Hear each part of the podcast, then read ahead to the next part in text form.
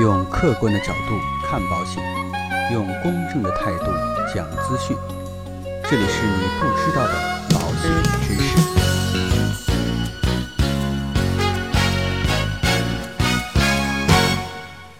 好，各位亲爱的朋友们，大家好！再一次啊，跟大家在电波当中见面。那今天呢，仍然就有关于理财呀、保险方面的一些内容，跟大家进行相关的一些探讨。那在前面啊，我们有一期节目讲的呢，就是针对于购买保险时候的如实告知，说在投保的时候是不是需要如实告知？当然啊，这个答案是肯定的。那今天呢，就跟大家再去聊一下，那购买保险的时候应该怎么去如实告知，或者说怎么才能够算是做到了如实告知？那曾经在网上啊传说了有一句啊，所谓马云说的一句话，说今天能够让你买保险，不是因为你有钱，而是因为你还有资格。当然啊，是不是马云说的，我们且不说。但是啊，这个理儿确实是这个理儿，因为啊，成名要趁早，买保险也一样要趁早。那为什么呢？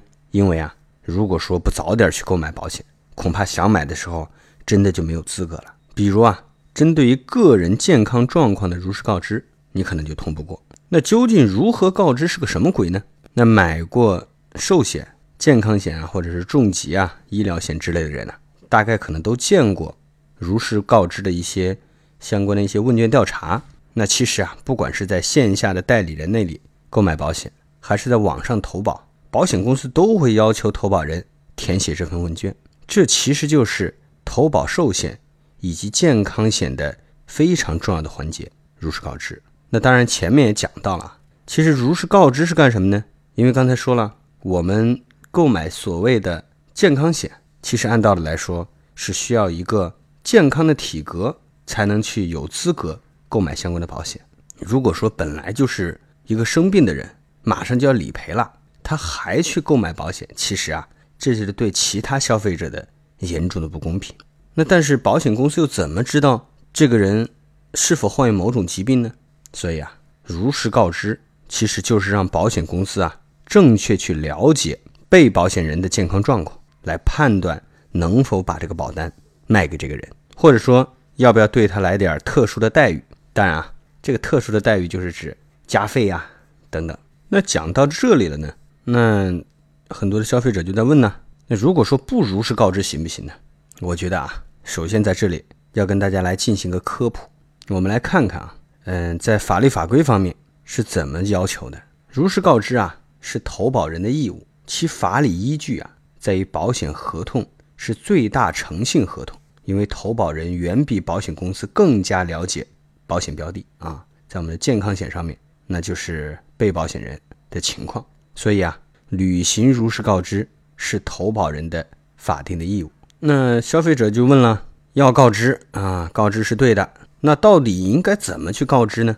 既然是义务，那遵守也是理所当然的。那究竟怎么告知才算如实告知呢？或者说，如实告知应该告知到什么程度呢？那根据保险法呀第十六条里边就有要求，订立保险合同，保险人啊，保险人就是保险公司啊，就保险标的或者被保险人有关情况提出询问的，投保人呢应如实告知。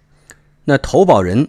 故意或者因重大过失未履行前面规定的如实告知的义务的，足以影响保险人决定是否同意承保或者提高保费费率的，那保险人呢有权解除合同。那当然呢，前面说的合同的解除权呢，自保险人就是保险公司知道有解除权利的事由之日起，如果说超过三十天不履行，保险公司就自行失去这个权限。那当然啊，如果说保险公司都超过两年了都没去追究，那保险公司啊就不得解除合同。那如果说啊，在这个过程当中发生了保险的事故，保险人仍然应该承担赔偿或者给付保险金的责任。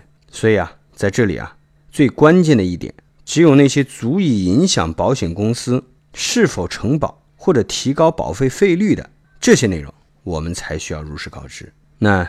其实啊，有些告知啊，其实是没有必要的。那也不瞒各位啊，我在 N 年以前买第一份保险的时候啊，把如实告知的部分看了很多遍。那回家把病历、体检报告都拿出来研究了半天，最后告诉代理人说：“我在某次体检报告当中出现过转氨酶轻度升高，然后呢复查以后有一切正常这种情况。但是呢，当我拿到保单以后啊，发现代理人并没有把这些所谓的黑历史写上去。那我当时啊就确实非常气愤，然后逼着代理人把保单给我拿来退保。”那我把这些信息啊填进去，又重新投保了一遍。其实现在想来啊，当时真是有点过头了，也给这个代理人呐和给这个核保人员添了不少乱。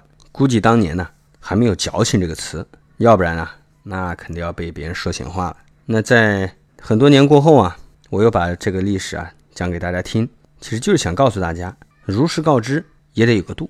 毕竟呢，人不是精密的仪器，吃五谷杂粮。有个头疼脑热，这基本上都是正常的事情。当然了，公司还会去安排定期的体检，也会出现这样那样的小问题。如果在投保的时候啊，把过去的医疗记录全部都列出来，比如上个月的结膜炎，几个月前的感冒发烧，然后几年前的这个胳膊脱臼，还有原来的拉肚子，我相信啊，这些东西写上去很多都是多余的，因为这些病症啊，基本上。是没有任何后遗症的，也不会因为你拉个肚子啊，以后就会天天拉肚子，所以啊，不足以影响保险公司的承保的结论，是可以不用告知的。当然啊，讲到这里，那有些告知啊就必须要做，比如某一些疾病在问卷当中就问到了，那这个时候就一定要如实回答。举个例子，比如说先天性的心脏病呐、高血压啊、糖尿病呐、甲状腺的问题。以及乳腺结节这些等等的一些问题啊，甚至还有一些保险公司的保险合同里边会问一些身高体重，去估算你的整个的身高比。在这里啊，跟大家总结一下，最简单的如实告知的原则只有两句话：只要是健康告知问卷里边问到的一些内容，都应该如实回答。那如果说保险公司没有去询问，就算我们知道某个指标啊存在异常，其实也不用去回答。原因很简单。那保险公司用问卷去提问，你只需要针对这个问卷去回答就可以了。当然啊，每家保险公司的这个问卷设置啊，它是比较个性化的，不一定完全一样。那不同的产品的精算师啊，使用的风险的定价模型不一样，也就决定了保险公司关注风险的内容也不完全一致。举个例子，比如说 A 保险公司就只询问消费者啊是否有严重的。肝脏疾病，那比如说啊，乙肝的大三阳啊，转氨酶高于正常两倍以上啊，丙肝呐，酒精肝呐，肝硬化呀，肝功能衰竭啊等等啊，这些是不能投保的。但是呢，B 保险公司就会询问啊，是否会患有肝炎。所以啊，在这个时候，大家只需要按照问卷去回答就可以了。当然啊，有的消费者在问，那如果说有问题告知了，那又会怎么样呢？当然啊。如果说是一张全部回答否的健康问卷，那也代表着你可以光荣的进入后续的投保的环节。但是如果说某一项出现了是，会发生什么事儿呢？如果是啊，网络销售的一些重疾啊、寿险呐，一旦出现了事，可能就意味着这个产品不能购买了。当然啊，除非是某一些保险公司引入了一些智能的核保，或者是开通了线上的人工核保，为什么呢？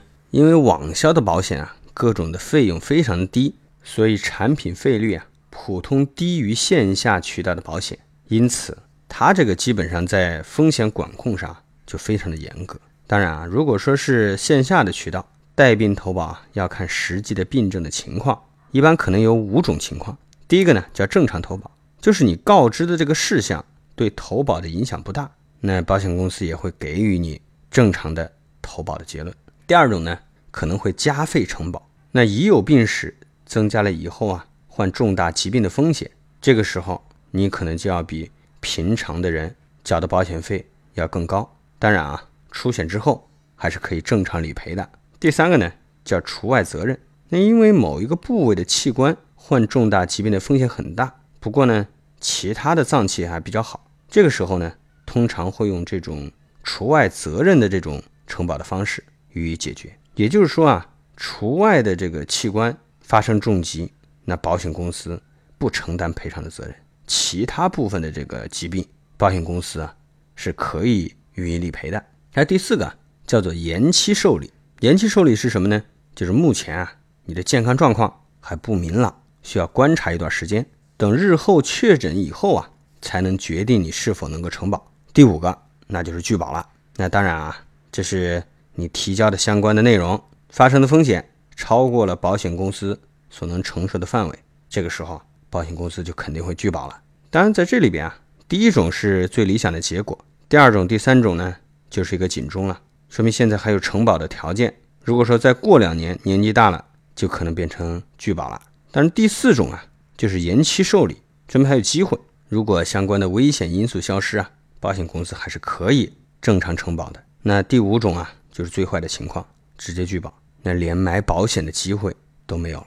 如果是在网上投保，现在很多的产品都可以线上人工核保或者是智能核保了，智能核保非常的方便。很快就可以出结果，还不会留下痕迹。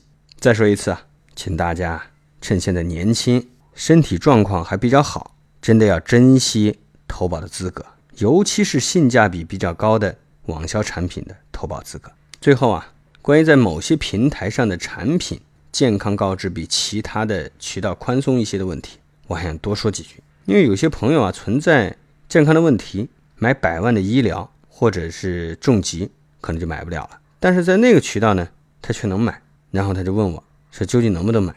其实像这样的事情啊，太多了。如果保险公司啊在设计产品的时候是按照正常人群分布来设计的，这样的人越多啊，赔付率就肯定会超过保险公司的预期。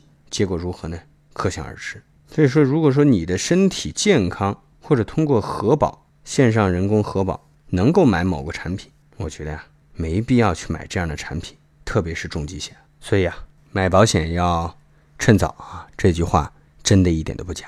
好，那今天的内容呢，到这里就告一段落。如果说您喜欢我们的节目，请您点击订阅按钮来进行订阅。我也期待呢，有更多的朋友能够关注自己的健康，同时呢，也关注我们的节目。